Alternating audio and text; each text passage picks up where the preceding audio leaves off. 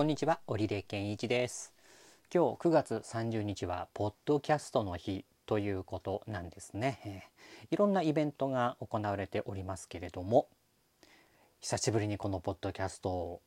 やろうという気になってきてます。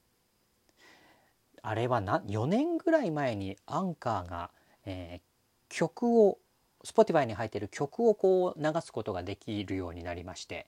でそこでこうなんかラジオっぽいことができるなということを思ってちょっと一回僕ポッドキャストの熱がクッと上がったんですがやっぱりなんかこう定期的にやれないというところでまたしぼんでしまいまして。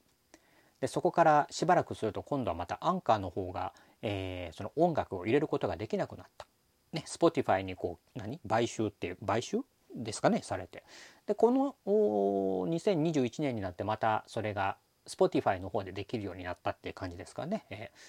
また音楽をこのポッドキャストで Spotify の中でこう聴けるというような形になってまた、えー僕もポッドキャストの熱がクッと上がったでさらにはこの、えー音声で収益化を図れるっていう流れもちょっとずつ出てきてまして、えーまだまだそのお役立ち系の人たちが、え収益化の道は早いっていう感じですよね。えトークのエンターテインメント、まあ、雑談系というかエンターテインメント系でこうまだ収益を得ている人っていうのはそれほど少ないのかなという気がするんですがなんかそういうような僕がずっとやってきているそして僕が好きな声っていう音声っていうことでの、えー収益化それは何何かこう仕事という形というかねにできるっていうところがまた一歩近づいてきてるなという気がします。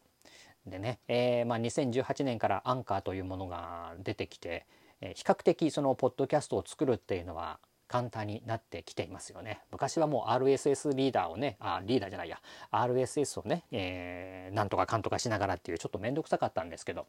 今はアンカー一つで、えーサーバーへの登録なんていうのもやってくれるし、各プラットフォームへの配信なんていうのもやってくれるわけですよね。いい時代になってると思います。うん、